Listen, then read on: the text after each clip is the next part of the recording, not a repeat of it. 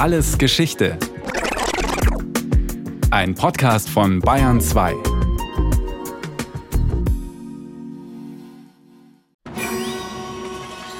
Der Mann bebt vor Zorn.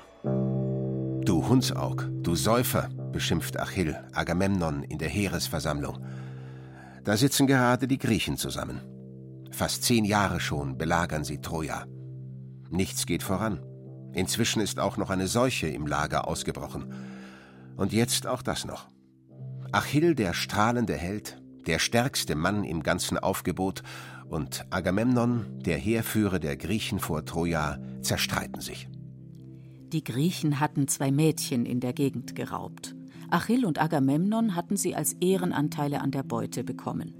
Doch dann kam der Vater von Agamemnons Mädchen ins Lager, ein Apollonpriester, ausgerechnet.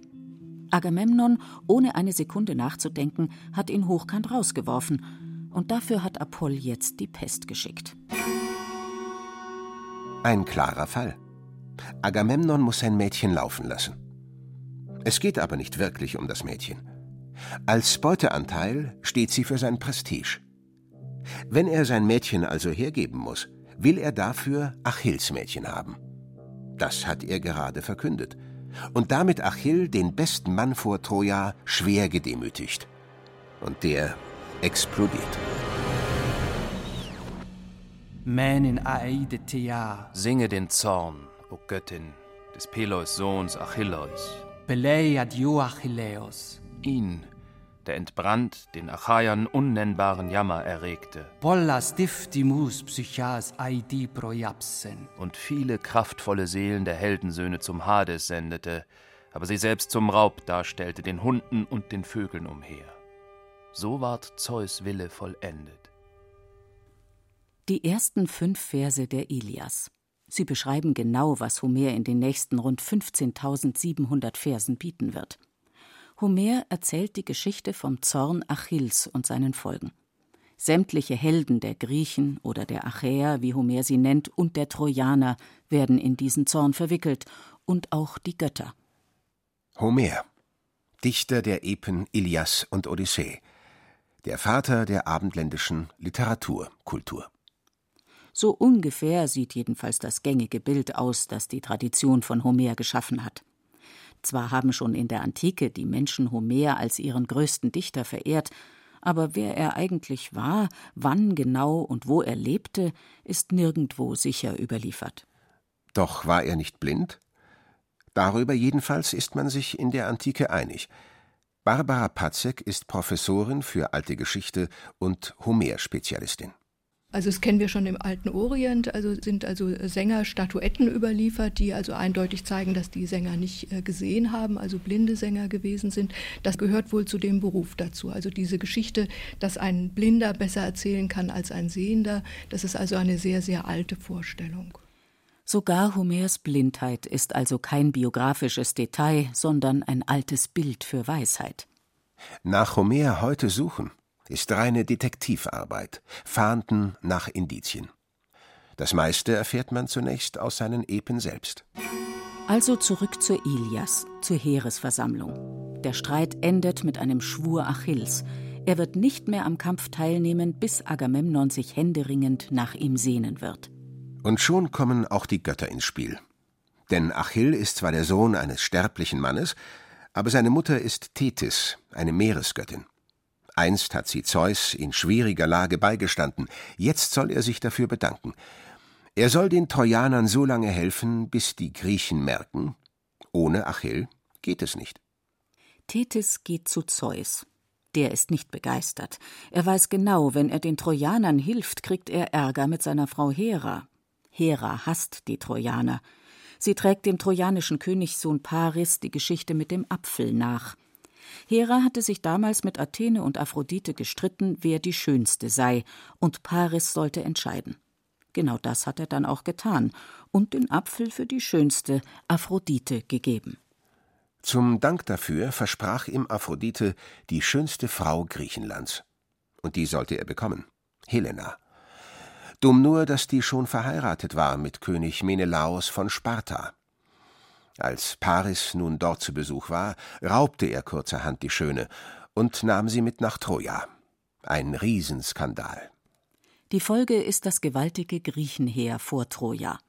Agamemnon, der Bruder des Menelaos, hat die Fürsten Griechenlands zusammengetrommelt, um Troja einzunehmen und Helena wiederzuholen.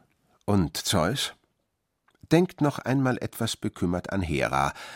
Dann sagt er Thetis: Doch auf! Mit dem Haupte nick ich dir's zu, dass du überzeugt bist.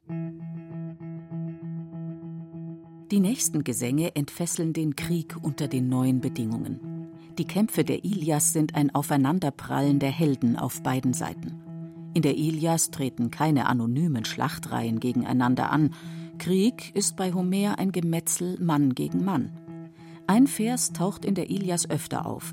Er beschreibt die Ethik der Helden in knappen Worten. Immer der Beste zu sein und überlegen zu sein den anderen. So sind sie, die Helden. Er verliebt und ich besessen. Wenn sie antreten, heißt es, ich oder der andere. Es gibt keine Silbermedaillen. Auf griechischer Seite kämpfen Heroen wie Diomedes, der sogar Aphrodite verwundet, der listenreiche Odysseus oder der greise Nestor, der vor allem wegen seiner Erfahrung geschätzt wird. Eine besondere Rolle wird Patroklos spielen. Er ist der beste Freund Achilles. Bei Homer hört man nichts von einer homosexuellen Beziehung. Spätere Dichter stellen die beiden als Liebespaar vor. Der größte Heros der Troer ist Hektor, der Bruder des Paris. Er ist der eigentliche Beschützer der Stadt und der schrecklichste Gegner der Griechen. Er wird der Liebling des Zeus. Ihm hilft der Göttervater, damit er sein Versprechen an Tethys halten kann. Dass Zeus sich inzwischen auf die Seite der Troer geschlagen hat, haben die anderen Götter schnell durchschaut. Trotzdem helfen alle nach Kräften ihren persönlichen Lieblingen. Sie tauchen im Traum auf oder direkt auf dem Schlachtfeld in Gestalt anderer Menschen oder als Nebel. Alles, was die Götter anstellen, um ihren Schützlingen zu helfen, hat im Mythos seine Logik. Hera und Athene hassen die Troer wegen Paris und dem Apfel. Apoll und Poseidon hassen die Troer, weil sie einst der Stadt die Mauern gebaut hatten, dann aber um ihren Lohn betrogen wurden. Aphrodite dagegen hilft den Troern, eben wegen dem Apfel, und der Kriegsgott Ares auch. Der hat ein Verhältnis mit Aphrodite. Und Zeus hilft. Wegen Tethys. So haben alle ihre Motive. Aber nirgendwo stehen die Götter für mehr als für diese enge Logik persönlicher Beziehungen. Nach einem sucht der moderne Hörer heute umsonst, nach gerechten Göttern. Die Althistorikerin Barbara Patzek.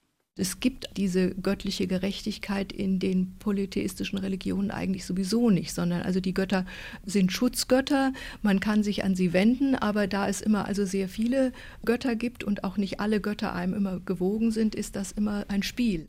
Mit einer klaren Regel. Gib, damit dir gegeben wird. Deshalb opfern die Helden auch so eifrig. Ob's hilft? Wer weiß. Wer aber nicht opfert, kann auch nicht in guter Erinnerung bleiben.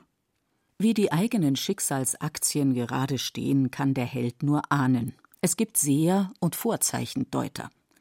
Was sich aber wirklich auf höchster Ebene gerade abspielt, wie die Götter streiten und verhandeln, was also unten Schicksal wird, das wissen die Helden erst im Nachhinein. Ganz anders aber die Hörer des Epos. Homer hat die Götterebene so in die Handlung eingezogen, dass das Publikum immer weiß, was sich unterhalb des Olymps gleich abspielen wird. Und so erfüllt sich für den Hörer ein Menschheitstraum. Er begreift im scheinbaren Zufallsspiel des Lebens das Warum. Die Kämpfe wogen hin und her, und Achill bleibt unerbittlich im Zorn. Doch dann vertraut er dem Gefährten Patroklos seine Rüstung an. Die Idee geht grausam schief. Zunächst läuft Patroklos zu Hochform auf, doch als er drauf und dran ist, Troja zu erstürmen, ist es um ihn geschehen. Zu früh, noch ist Achilles Ehre nicht wiederhergestellt. Der Gott Apoll entwaffnet Patroklos im Nebel. Dann steht Hektor triumphierend über ihm und stößt ihm die Lanze in den Leib. Das ist die Wende. Achill ist rasend vor Schmerz. Jetzt kehrt er in das Kampfgeschehen zurück. Ein Schlachten mit elementaren Formen beginnt. Flüsse quellen über von Blut, Brände kämpfen mit. Achill hat seinen Feind gestellt, Hektor, Schon viermal hat er ihn um die Mauern Trojas gejagt. Und Zeus? Jetzt muss er endgültig von seinem Liebling Hektor lassen. Die Entscheidung auf dem Olymp ist dramatisch. Zeus legt die Todeslose von Hektor und Achill auf die Schicksalswaage. Fasste die Mitte und wog. Da lastete Hektors Schicksal schwer zum Hades hin. Achilles Speer trifft Hektor tödlich. Doch seine Wut ist immer noch nicht besänftigt. Tagelang schleift Achill den Toten hinter seinem Wagen her. Die Götter sind entsetzt über die Grausamkeit Achilles. Doch dann wagt sich der alte Vater Hektors, Priamos aus Troja, ins Lager der Griechen. Er bittet den schrecklichen Achill um den toten Sohn.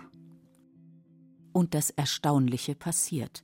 Achill lässt ab vom Zorn, er übergibt Priamos den Leichnam. Nun wird Hektor in Troja beklagt und bestattet. Das Desaster ist zu Ende. Ja, die Ilias ist aus. Kein weiteres Wort darüber, dass Achill bald stirbt. Nichts von der eigentlichen Eroberung Trojas. Kein trojanisches Pferd in Sicht. Homers Ilias erzählt tatsächlich, wie die ersten Verse ankündigen, nur die Episode vom Zorn Achilles. Doch das führt wieder mitten in die Detektivarbeit. Wer war Homer? Wie passt die Ilias zur gesamten Geschichte vom Trojanischen Krieg? So viel ist heute immerhin sicher. Der Dichter springt so sorglos mitten in die verwickelte Handlung, dass sein Publikum die mythischen Vorgeschichten schon gekannt haben muss. Die Ilias ist als Episode also auf jeden Fall jünger als die noch älteren Erzähltraditionen der gesamten Troja-Geschichte. Viel schwieriger ist aber die Frage, was ist eigentlich Homers Leistung? Hat er die Geschichte vom Zorn Achilles entwickelt oder nur breit ausgeschmückt? Beides ist möglich. Nur, jetzt wird es richtig eng für den Dichter. Die Epen gewinnen ihre Gestalt, bald nachdem sich in Griechenland etwas Epochales ereignet hat. Im 8. Jahrhundert vor Christus übernehmen die Griechen von den Phöniziern das Alphabet. Jetzt stehen sie an der Schwelle von einer alten mündlichen zu einer neuen Schriftkultur. Die alten Troja-Geschichten sind also lange Zeit mündlich überliefert worden, von Sänger zu Sänger. Und jetzt? Ist Homer noch ein mündlicher Dichter oder schon ein Schriftsteller? Eine Forschungsmeinung ist radikal. Sie geht davon aus, es hat überhaupt nie einen einzelnen Dichter Homer gegeben. Barbara Patzek? Die einen, die meinen, ganz von mündlicher Dichtung auszugehen, die sagen eben, also das ist eigentlich zufällig dann, also wie diese Texte aufbewahrt worden sind und wer der Dichter gewesen ist, tut nichts zur Sache. Es hat halt viele mündliche Dichter gegeben, die auch alle so hätten erzählen können. Homer wäre demnach einfach ein Sammelname, der erfunden wurde, als man nach einem Urheber der Epen gesucht hat. Andere Forscher glauben allerdings durchaus an einen einzelnen Dichter gerade weil die Epen klare Spuren von mündlicher Dichtung und von schriftlicher Komposition zeigen. So sind die Epen im Versmaß des Hexameters abgefasst, sechsmal im Versfuß lang kurz kurz oder lang lang.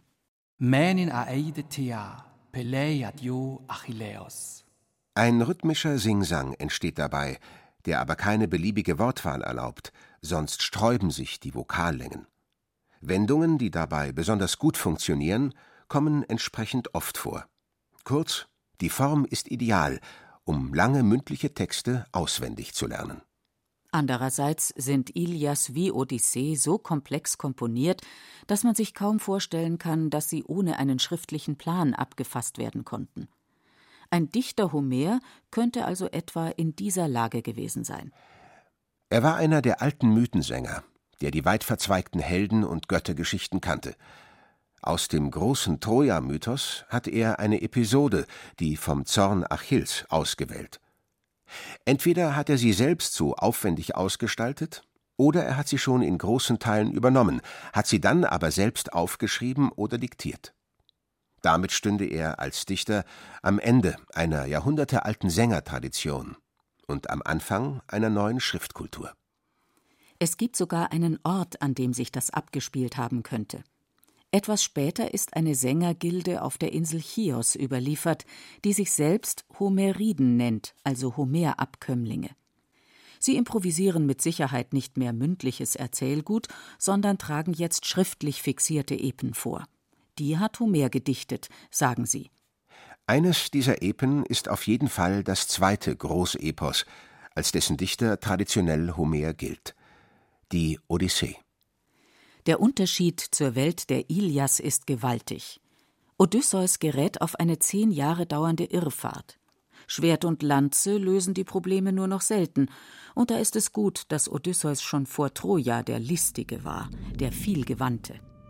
Andramoi enne pemusa, polytropon hos malapolla, planchte, e beitroies hieron ptolietron e perse. Nenne mir, Muse, den Mann, den vielgewandten, der vielfach umgetrieben wurde, nachdem er Trojas heilige Stadt zerstörte. Schon die ersten beiden Verse kündigen es an. Odysseus, der Städtezerstörer. In der Odyssee ist endlich vom berühmten trojanischen Pferd die Rede, von Odysseus entscheidender Kriegslist, durch die die Griechen Troja erobern konnten. Aber nach dem blutigen Triumph über Troja zerstreiten sich die Griechen. Jeder legt ab Richtung Heimat, wo immer die einst vor zehn Jahren einmal war. Als die Odyssee beginnt, hat der Held bereits viele Abenteuer bestanden. Gerade sitzt er fest auf der Insel der Nymphe Kalypso. Sie hat sich in ihn verliebt. Doch Odysseus steht am Strand und blickt traurig aufs Meer. Er sehnt sich nach seiner Insel Ithaka und vor allem nach seiner Frau Penelope. In dieser Situation beschließen die Götter, es ist Zeit. Odysseus darf heimkehren. Doch bis es soweit kommt, erfährt das Publikum zuerst, wie schlimm es inzwischen in Ithaka steht. Penelope wird von Freiern umlagert, die es auf Odysseus Rang als König abgesehen haben. Doch Penelope ist auf eine List gekommen. Sie webt der Tradition entsprechend ein Leichentuch für Odysseus Vater Laertes und verspricht, wenn das Tuch fertig ist, wird sie sich für einen Freier entscheiden. Tagsüber sitzt sie also am Webstuhl und in der Nacht trennt sie alles wieder auf. Penelope, endlich eine Heldin in der Männerwelt. Zunächst befreit die Göttin Athene ihren Liebling von Kalypsos Insel. Auf einem Floß macht er sich auf die Reise und wird prompt von seinem Feind Poseidon versenkt. Poseidon hasst Odysseus, weil er seinen Sohn, den Zyklopen Polyphem, geblendet hat. Der hatte allerdings vorher einige Gefährten des Odysseus gefressen. Wie in der Ilias. Von nichts kommt nichts. Schiffbrüchig rettet er sich auf eine Insel zum Volk der Phäaken, und dort erzählt er nun seine haarsträubenden Abenteuer. Mit den Phäaken hört nun auch Homers Publikum vom Land der Lotosesser, von Polyphem, von Aiolos, dem Herrn der Winde von der Zauberin Kirke, die Odysseus Gefährten in Schweine verwandelte, und dem schrecklichen Gang in die Unterwelt, von den männerfressenden Sirenen mit ihrem lockenden Gesang und von Skylla und Charybdis. Auf der Insel des Helios verspeisten die Gefährten die heiligen Rinder des Gottes. Zur Rache ertränkte Zeus alle Gefährten. Nur Odysseus rettete sich zur Insel der Kalypso. Die Phäaken sind erschüttert und beeindruckt. Sie bringen Odysseus nach Hause. Endlich. Ithaka. Die ganze zweite Hälfte des Epos erzählt, wie Odysseus, von Athene in einen Bettler verwandelt, sich in sein eigenes Haus einschleicht und wie er sich am Ende an den Freiern blutig rächt. Erst jetzt gibt er sich der erschrockenen Penelope zu erkennen. Die ist erst misstrauisch, doch dann kann er ihr das gemeinsame Ehebett beschreiben. So sprach er. Da lösten sich ihr auf der Stelle die Knie und das Herz, als sie die Zeichen erkannte, die ihr Odysseus verkündet. Und weinend lief sie sodann auf ihn zu und fiel mit offenen Armen dem Odysseus um den Hals und küsste sein Haupt. Nach zwanzig schier endlosen Jahren des Wartens. In der Antike hat Homer selbstverständlich als Autor beider Epen von Ilias und Odyssee gegolten. Heute, das kann kaum noch überraschen, ist auch das umstritten. Barbara Patzek. Und dann wird es eben sehr schwierig, weil die Texte auf der einen Seite ähnlich sind. Also die Odyssee zitiert die Ilias. Also die Odyssee hat eine derartig intensive Kenntnis der Ilias, dass man also sagen könnte, also dieser Autor kannte seinen Text so gut, es muss eigentlich derselbe Autor gewesen sein. Auf der anderen Seite Die Handlungsstruktur von beiden eben ist sehr unterschiedlich. Und dann ist eben auch für viele eine unterschiedliche Ethik.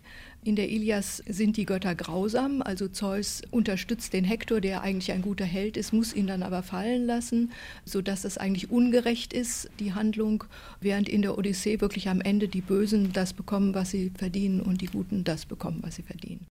Je mehr man also Homer auf die Spur kommen will, umso phantomhafter scheint er sich zu entziehen. Und noch ein Rätsel hat er hinterlassen, über das heute leidenschaftlich gestritten wird. Der Krieg und die Versuche der Überlebenden, wie Odysseus, heimzukehren, raffen die alten Helden weitgehend dahin. Danach ist die Zeit vorbei, in der sich die Götter unter die Menschen mengen, mit ihnen sogar Kinder zeugen. Kurz, Ilias und Odyssee erzählen beide von der Abenddämmerung des heroischen Zeitalters. Und diese Konstruktion hat Vorbilder – noch einmal sei erinnert an die rätselhafte Bemerkung Homers in den ersten Versen der Ilias.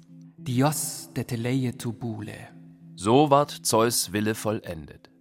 Und dann heißt es eben, es erfüllte sich der Wille des Zeus. Und da geht eben also die Homer-Analyse davon aus, dass sich das eben auch auf den Anfang des gesamten Sagengeschehens bezieht, nämlich auf den Willen des Zeus, die Menschheit zu zerstören, also die Menschheit in Form der Helden. Also dass wir eben also so eine ähnliche Schöpfungsgeschichte da haben, wie wir sie aus dem alten Orient auch kennen, dass eben also wenn die Göttergesellschaft sich etabliert hat, die Frage eben entsteht, erschaffen schaffen wir uns ein paar Diener, nämlich die Menschen, und dass die Menschen dann eben viele werden, dass sie also unangenehm sind für die Götter und dass also der oberste Gott ab und zu mal beschließt, diese Menschheit wieder zu dezimieren.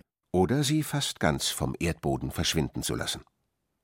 So ist das orientalische Motiv als Sintflutgeschichte auch in die Bibel eingegangen.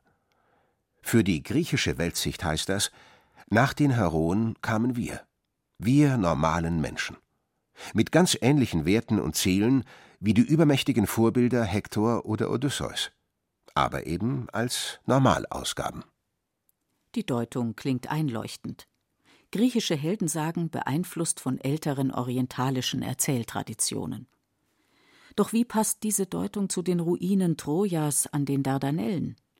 Hat nicht Jahrhunderte vor Homer dort ein echter Krieg stattgefunden? Sind Ilias und Odyssee nicht letztlich die Zeugnisse einer authentischen Erinnerung an eine uralte griechische Vorzeit? Ich würde da sagen, wir sind da in einer Pattsituation. Die Rätsel bleiben also. Macht nichts. Homer begegnet uns Sterblichen auch heute wie einer seiner Götter, in Nebel gehüllt. Gesehen hat ihn keiner, aber man spürt sofort, halt, da war doch was. Etwas Großartiges.